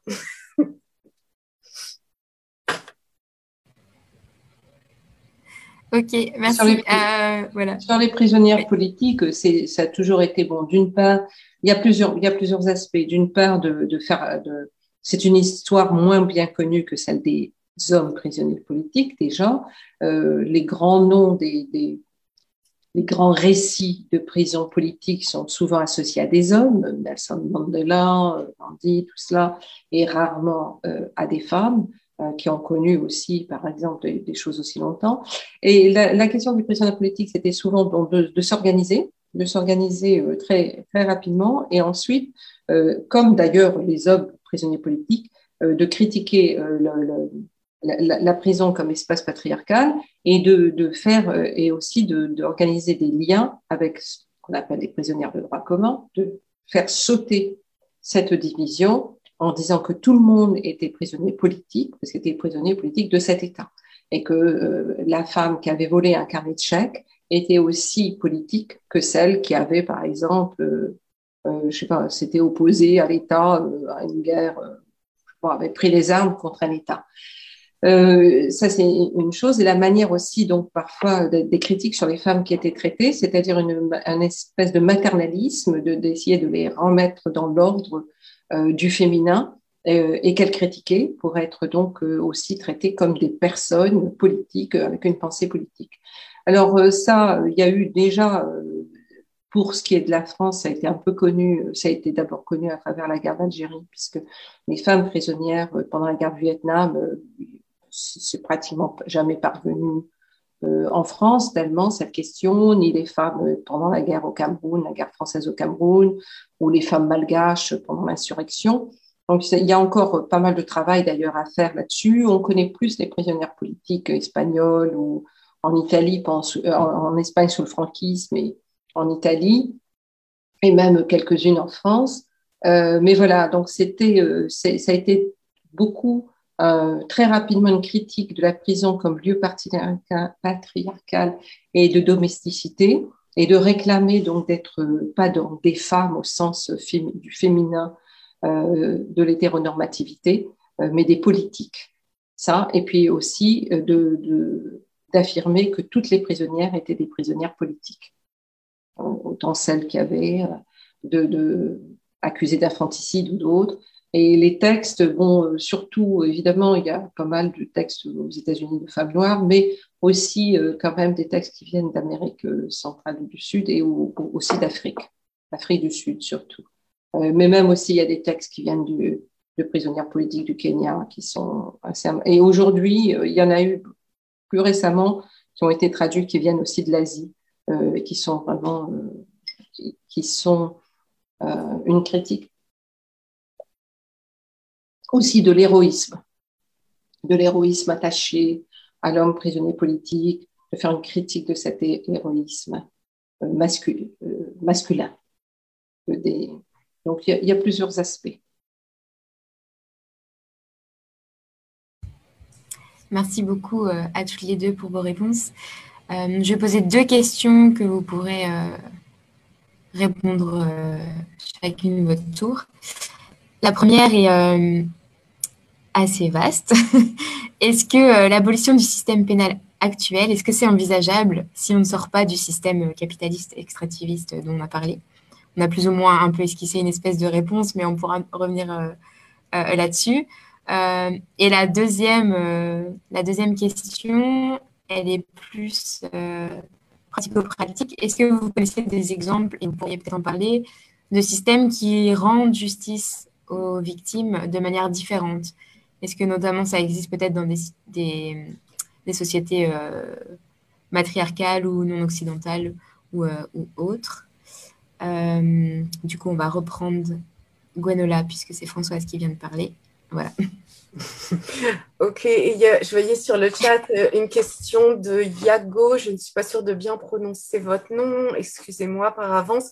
Euh, oui, c'est un, texte de, de Rousse Maurice. Euh, il sera disponible en français à partir du 14 mai dans un, petit recueil de textes de, pionniers de l'abolitionnisme, des textes inédits en, français que, que je, je préface. Donc euh, voilà, je peux donner les références plus précisément euh, ailleurs. Il faut que je ferme le, euh, la fenêtre du, euh, du chat. Euh, et du coup, votre, une des questions qui était posée, c'était sur des formes donc non punitives ou non pénales de rendre justice. Alors là aussi, souvent, cet appel aux sociétés matriarcales, je trouve ça toujours un petit peu gênant parce que, et là, là, ça permet aussi de revenir à l'histoire de l'abolitionnisme. L'abolitionnisme, c'est nourri de pratiques euh, traditionnelles, de, euh, euh, de cultures généralement non occidentales, de traiter euh, les euh, situations problématiques, pour reprendre l'expression de Lucas Mann. Donc, il y a eu toute cette inspiration qui, d'ailleurs, euh, a nourri le mouvement de la justice restaurative. Hein, tout ce, ce déploiement là, des, des conférences familiales, des conférences de, de, réparation qui se sont développées à l'initiative donc de, notamment du Canada, de, de, de l'Australie, de la Nouvelle-Zélande. Il y a eu toute ce, cette, cette inspiration qu'ont voulu euh, trouver des, réformistes occidentaux auprès de, cultures non occidentales. Alors, euh, ça peut paraître comme ça dans un premier temps euh, une forme de progressisme. Je pense qu'il faut prendre avec beaucoup de, pincettes parce que c'est aussi une forme d'instrumentalisation et c'est aussi parfois une charge qui va retomber sur ces, sur ces communautés victimes de la colonisation de peuplement, qui vont être à la fois euh, victimes de l'existence du système pénal, et puis qui vont avoir aussi une injonction à recourir à leur système traditionnel de résolution euh, des conflits, pas exactement de la manière dont ils l'entendaient, donc avec ce passage par euh, finalement la, la matrice de, du système pénal occidental et qui en fait une version finalement compatible avec le, un, système de, de valeurs blanc ou, ou colonial. Donc, je pense qu'il faut en tout cas en tant qu'abolitionniste, en tant que...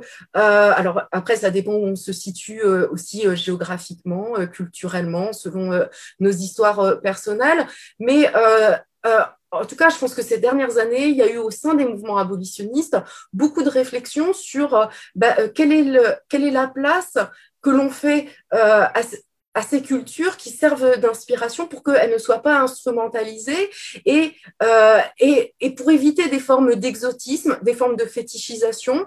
Et ce qu'on qu'on remarque de façon euh, critique, et là je le dis euh, bien en tant que personne qui se reconnaît dans le mouvement abolitionniste, c'est vrai que quand je lis certains écrits d'il y a plusieurs décennies, ben on voit qu'il y a des facilités de recourir à des exemples, alors soit de sociétés du passé, soit des sociétés contemporaine, mais euh, d'espaces euh, qu'on connaît relativement mal. Et donc, on va comme ça assez facilement, mais de, façon, il faut le dire, raciste, mobiliser des sociétés. Alors, on va mobiliser un exemple d'une société matriarcale qu'on connaît finalement assez mal, et, et, du coup, se, en servir d'exemple. Et euh, là, ça permet aussi de parler. Alors moi, je euh, j'habite en, Amérique du Nord, j'habite en Californie, dans un, dans, une situation de colonie de peuplement, avec donc des, des, peuples qui subissent l'existence à la fois de la colonisation, mais aussi l'instauration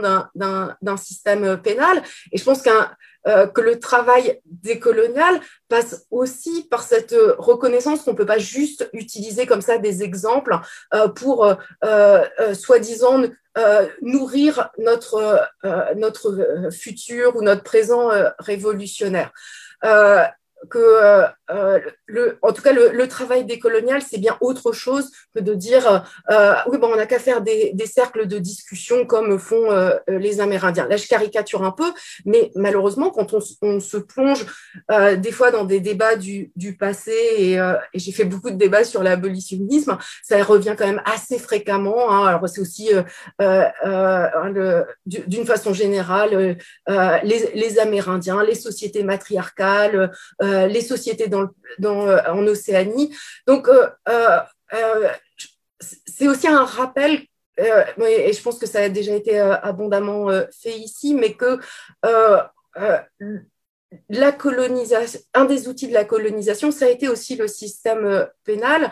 Et, euh, et en tant qu'occidental, euh, notre responsabilité, c'est le démantèlement de, à la fois de, de, enfin, de se situer par rapport à l'histoire coloniale, de se situer dans une, lutte à la fois anticoloniale, anti-impérialiste, mais aussi de procéder au démantèlement de ce système qui aujourd'hui affecte tellement les, sociétés enfin les communautés colonisées. Euh, Merci. J'ajouterais, enfin, J'ajouterais en plus qu'il y a une idéalisation de ces sociétés, de la manière dont elles auraient réglé les conflits, comme si il y a un, désir à travers ça, outre le désir colonial, là dont il a été question, il y a un désir de, de rêver d'une, de, d'un être humain euh, qui dépasserait les conflits, qui ramènerait la paix et l'ordre, et qui euh, du coup euh, revient à l'idée occidentale d'un être rationnel qui va faire exercer sa raison et sa et sa morale. J'y crois pas beaucoup de toute façon. Ça c'est une chose. D'autre part, je pense qu'il y a aussi, moi je, je pense à, je, je pense pas tellement bon à ce que les occidentaux font tellement enfin, j'ai pas envie de parler de ça là, euh, puisque Gwenola en a parlé euh, très bien, mais je pensais justement, au, par exemple, euh, en Afrique, aux populations qui ne trouvent que les, la manière de, vouloir, de demander la justice ne fait qu'aggraver les choses, ne fait qu'aggraver les situations de conflit, que ça prend énormément de temps, énormément de temps de dépatouiller pourquoi, tel, euh, euh, il y a euh, tel ressentiment qui date de je ne sais pas combien de, décennies et que les Occidentaux qui arrivent peuvent trouver ça bien ridicule, mais bon, enfin quand même c'est le passé. Et donc de détricoter tout ça qui prend le temps et qu'il faut le temps et qu'il faut trouver quelque chose au bout d'un moment. Et là, par exemple, dans le nord du Burkina Faso, où il y a énormément de problèmes, euh, des villages ont décidé donc de, de réunir et d'envoyer, et c'est des hommes, il faut le dire, parce que c'est pour parler à des jeunes hommes euh, qui ravagent la région, d'aller discuter avec eux pour voir comment, comment faire descendre le degré de violence. Donc, c'est, ça va se passer dans le temps. Il n'y a pas du tout de résolution immédiate. C'est impossible. Et donc, c'est pas certainement pas la guerre qui va arriver où euh, l'armée euh, euh, occidentale arrive pour imposer la paix et remettre, et en général d'ailleurs redessiner des frontières, comme ce qui a été fait dans l'ex-Yougoslavie et qui, qui n'amène pas tellement la paix. Donc, rétablir la paix dans des situations de conflit, c'est très long, c'est très lent, c'est très, compliqué. On le voit même d'ailleurs dans des mouvements, hein, dans les mouvements sociaux, traversés de conflits. Donc la, question de surmonter les conflits, de ce qui fait conflit, de ce qui fait... Et donc dans, des questions de violence, il y a un conflit, il y a, un désir, de, il peut avoir un désir de revanche ou de vengeance qui est tout à fait compréhensible. Moi, par exemple, personnellement, je suis pas au-dessus de, tout ça. Il peut m'arriver des moments où je rêve de quand même de, coincer quelqu'un dans un coin et de lui casser la figure. Bon, et, et, et que et je, ne, je ne veux pas, euh, je ne veux pas euh, dire aux personnes, mais ça ne se fait pas, euh, cette, cette question morale. Donc, pour moi, cette question de détricoter les conflits aujourd'hui est une question extrêmement importante parce que, en fait, il n'y a plus de pensée de, la pensée, c'est l'état de guerre permanent aujourd'hui. Il y a un état de guerre permanent. Et donc, dans cette guerre, il faut savoir qui va pouvoir être le plus fort pour imposer la paix. Et donc, peut-être que, que, l'abolitionnisme, c'est cette pensée de faire, de sortir justement de la guerre au conflit, de la guerre à la violence, par la violence, et de comment euh, euh, sortir ce conflit. Ce n'est pas du tout, du tout euh, facile, et les solutions, évidemment, d'essayer de, voir les sociétés matriarcales et de les idéaliser en plus, n'arrangent pas les choses, mais c'est cette question du, du, temps, du temps de la réparation, moi qui, m'intéresse, ça prend du temps. Or, le pénal, euh, en fait, l'idée qu'on peut se faire, c'est d'une résolution assez rapide. Euh, de, et, et, en fait, c'est de, de, se redire que, que ça, prend, ça, ça, prend du temps. On ne peut pas surmonter. Euh, on, on, voit bien dans les questions aujourd'hui de réparation, par exemple, qui, pour, qui, qui, font partie de la justice, d'une idée de justice, que c'est, on est au, en 2021, euh, il n'y a aucune réparation aujourd'hui pensée euh, pour l'esclavage et le colonialisme, pour la violence contre les femmes, les violences systémiques depuis des décennies. Il n'y a aucune pensée des réparations. Alors, euh, et quand je dis réparation, c'est pas du tout le côté justement de la justice occidentale, qui il faut trouver le coupable, le punir, il est responsable, il y a un procès, tout ça, puis il va en prison. ça, ne, ça ne résout pas cette, cette, question euh, donc, euh, pour moi, c'est aujourd'hui aussi euh, de faire aussi un saut imaginatif dans ce que seraient ces politiques de réparation. comment réparer les sociétés qui sont saturées par la violence parce que la violence leur est imposée par l'État, leur est imposée par l'impérialisme, le capitalisme, les violences qui se déchaînent dans les pays du sud global à cause de l'impérialisme et de l'extractivisme sont absolument. Comment va-t-on réparer ces sociétés très malmenées, extrêmement malmenées, extrêmement maltraitées. Euh, et il suffit de, voir et de, mesurer euh, la difficulté. Et ensuite de se poser la question de justement de, euh, comment dire, de, de malheurs, enfin de, malheurs qui vont être irréparables, que, que qu'il ne s'agira pas là de justice euh, au sens euh, quel qu'elle soit, mais de, réparation communautaire, de, de restaurer euh, quelque chose et par la communauté. Les, tous les traumatismes, puisque pour utiliser ce terme, que laissent derrière elles les guerres et particulièrement contre les femmes aujourd'hui euh, la guerre qui est menée euh, contre les femmes euh, dans les guerres. Et, et donc, comment on va trouver. Et donc, quelles vont être les politiques de réparation, et pas pas une justice réparatrice, mais de réparation au sens politique du terme, de ces réparations dont, parle, dont ont parlé les peuples colonisés ou aujourd'hui les communautés racisées continuent à parler de ça. Euh, donc cette réparation, je ne parle pas de la réparation euh, au sens euh, judiciaire du terme.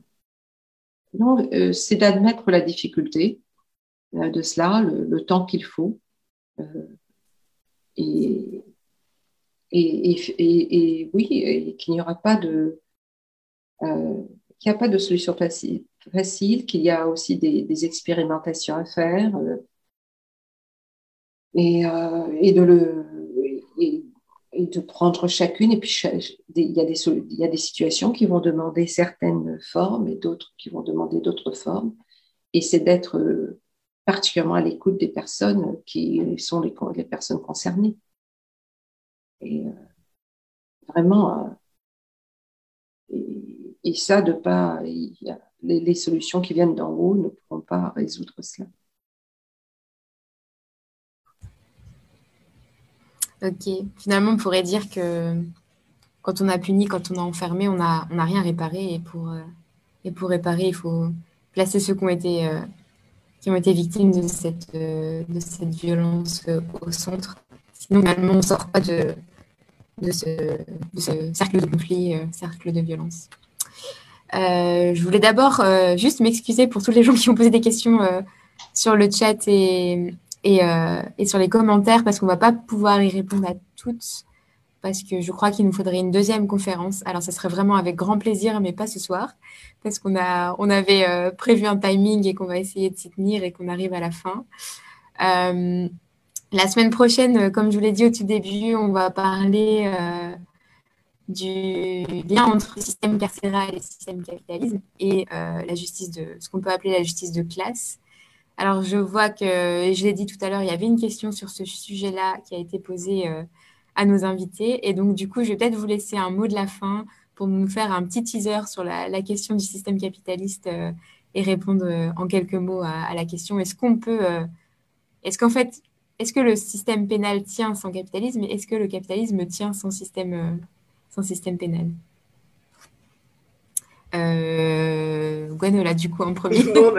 non, mais ma réponse, elle est, elle est très rapide, elle est non. Et je vois dans le chat, il y a des questions fort intéressantes d'Axel et euh, bah, désolé qu'on ne puisse pas y répondre euh, de manière détaillée, mais euh, euh, merci de citer Capitalisme carcéral de Jackie Wang. Je pense que c'est une très bonne lecture sur cette question du capitalisme. Alors après, avec un contexte très états-unien et qui quand même euh, lorsqu'on le, on lit ce livre et ses analyses depuis euh, l'Europe, appelle pas mal de commentaires parce que euh, la manière dont se tricotent les liens entre système carcéral et système policier et capitalisme sont différents, alors sont peut-être une forme avancée du, du, capitalisme aux États-Unis qu'on verra un jour arriver en Europe. Euh, je pense que c'est une bonne manière de rappeler et de mettre en garde que lorsqu'on se focalise trop sur la prison, euh, ben, on oublie en fait qu'il y a un déploiement gigantesque de euh, technologies de surveillance et que, pour reprendre l'expression d'Angela Davis, la prison risque bien un jour d'être obsolète, euh, mais le risque, c'est que, soit, que la prison ne disparaisse pas suite aux luttes anticarcérales et aux luttes euh, anticapitalistes, mais bien parce que, euh, d'un point de vue économique, elle ne sera plus rentable. Hein, il sera beaucoup plus rentable, voire il est peut-être déjà aujourd'hui plus rentable, d'avoir des personnes qui sont assignées à résidence ou qui, dont le, le, les mobilités sont réduites par des, des, des systèmes de, de vidéosurveillance qui euh, euh, aujourd'hui, hein, le, bracelet électronique est quasiment une technologie qui est dépassée. On va avoir euh, toute une génération de, de nouvelles applications avec reconnaissance faciale, algorithmes, etc., qui vont permettre hein, de, de reléguer la prison à un outil de surveillance du, du passé. Donc, je pense que c'est extrêmement important d'un point de vue militant de de de pas de pas être de d'une en retard d'une guerre, hein, parce que, euh, en tout cas pour moi, euh, le, la guerre contre contre la prison va certainement être une guerre du passé euh, euh très très prochainement. Donc, euh, élargissons nos la focale des, des luttes anti, des luttes abolitionnistes. Et puis il y avait une question qui était soulevée, qui était celle de, euh, des rapports entre abolitionnisme pénal, enfermement, et est-ce que c'est totalement imaginable euh, de penser une société sans enfermement? Alors, dans, les débats abolitionnistes, c'est vrai qu'on discute beaucoup de la question de la coercition et de euh, euh quelle place réserver à des formes de coercition. C'est vrai qu'il y a beaucoup de, parmi les penseurs abolitionnistes, cette idée qui revient que ah, finalement, euh, il sera très difficile d'échapper au recours à des formes de coercition euh, dans des situations de danger immédiat. Donc, c'est une sorte de, euh, on pourrait dire, de, comment, de, résidu qui arriverait euh, qu'on essaierait de plus en plus de, réduire. Euh, ça fait l'objet de, débats.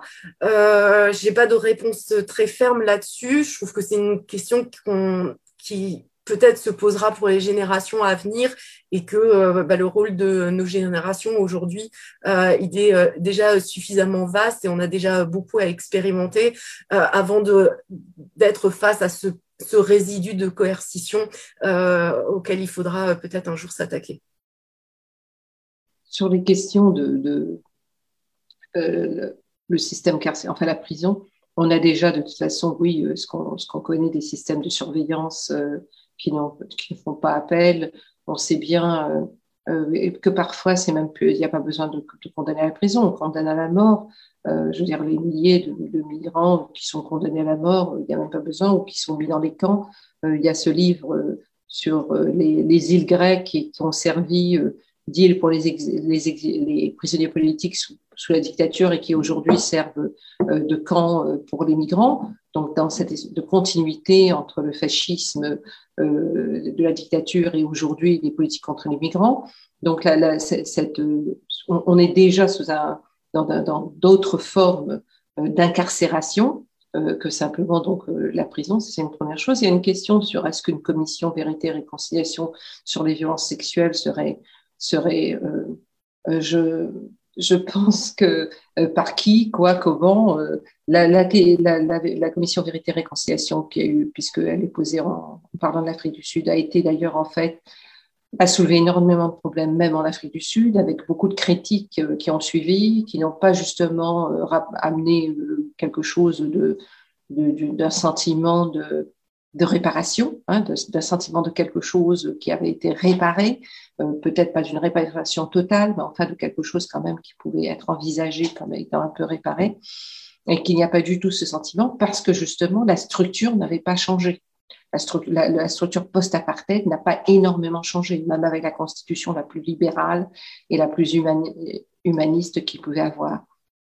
Donc on voit bien que ça a à voir avec une justice beaucoup plus large, c'est-à-dire avec la société dans laquelle on vit, simplement justement ce moment de réconciliation.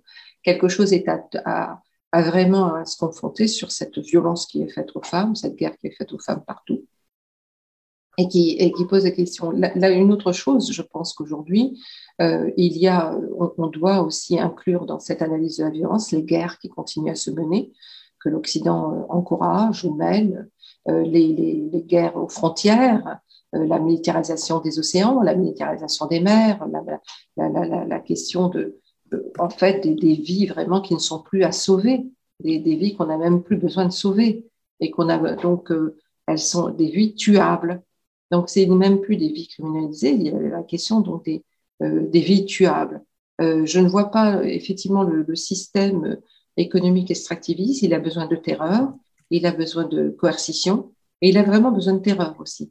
Euh, pas euh, vraiment. Euh, on le voit, il n'y a qu'à lire des choses sur les plantations et les mines aujourd'hui ou sur ce que, la manière dont les choses se passent sur les crimes policiers, sur la manière dont, les, la police et aussi la montée des fascismes et des, et de l'extrême droite. Donc on, on, voit que finalement la violence est totalement légitimée, autorisée, banalisée, normalisée, et que et, et que c'est à ça pour moi qu'il faut s'attaquer. Et je pense oui que euh, il y aura sans doute encore des conflits. Euh, une société, il n'y a pas de société sans conflit, mais euh, c'est plutôt la question de la violence euh, qui euh, aujourd'hui organise partout et, et, autorise qu'il y ait des vies, des vies tuables, des vies qu'on puisse tuer ou emprisonner sans, puisque la prison peut être aussi considérée comme une mort assez lente. Donc, il y a, je sais vraiment euh, aujourd'hui, pour moi, euh, s'organiser euh, contre l'impérialisme, contre le racisme et contre le capitalisme. Je ne vois pas qui justement fabrique ces vies tuables.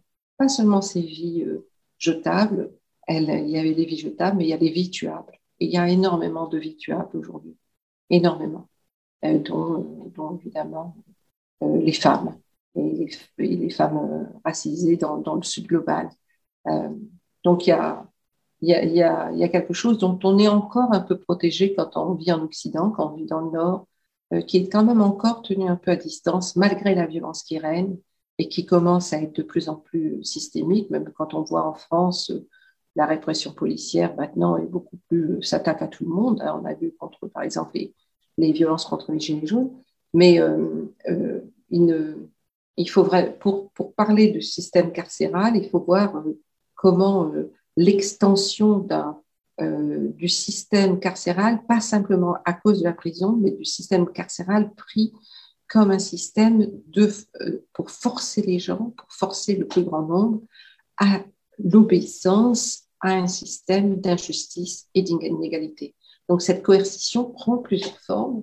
Elle prend et effectivement la, question de la surveillance, mais et puis la, la, euh, la question des vies tuables aujourd'hui, parce que quand même euh, il y a des milliers de gens qui et aux portes de l'Europe, parce que quand c'est loin encore, mais aux portes de l'Europe ou aux portes des États-Unis, euh, qui sont absolument tuables, qui n'ont même pas, qui qui disparaissent sans nom, qui, sont, qui meurent sans sépulture.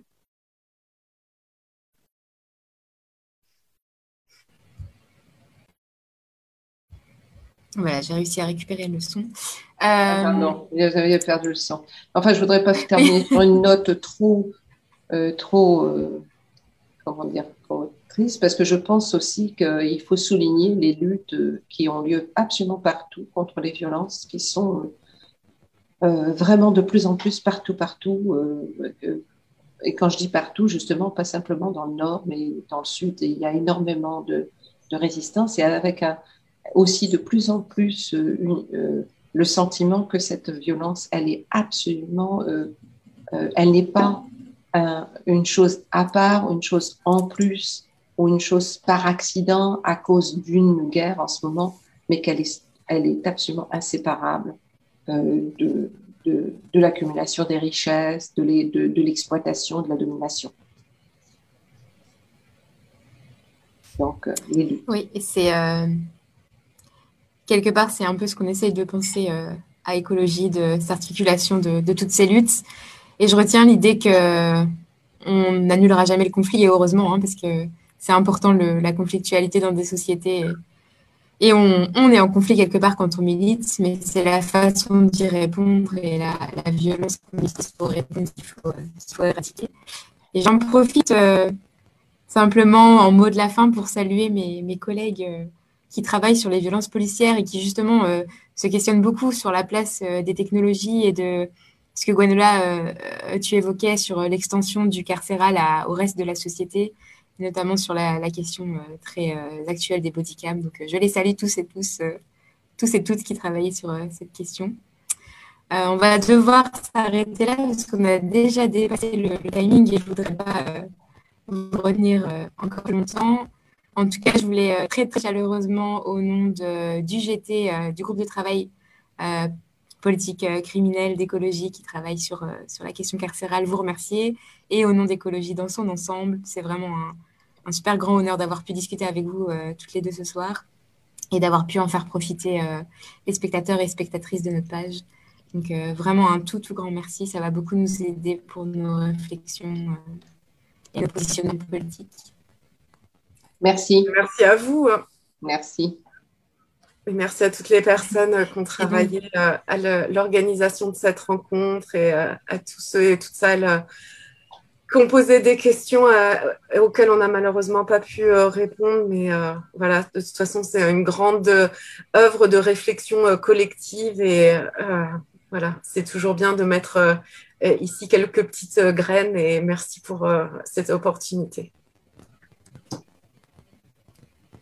Effectivement, merci Adèle et merci à toute l'équipe. Et pour ceux et celles qui nous regardent, on se retrouve, si vous le souhaitez, la semaine prochaine, exactement à la même heure, sur le même format pour parler euh, de capitalisme carcéral et de justice de classe. Donc euh, voilà, on va pouvoir se laisser sur ces derniers mots. Merci à toutes et à tous et puis passez une excellente soirée. Euh, rentrez bien avant le couvre-feu. Faites attention à vous, faites-vous vacciner. et, et, bientôt, on pourra faire ces événements en chair et en os, j'espère. Bonne soirée tout le monde. Au revoir.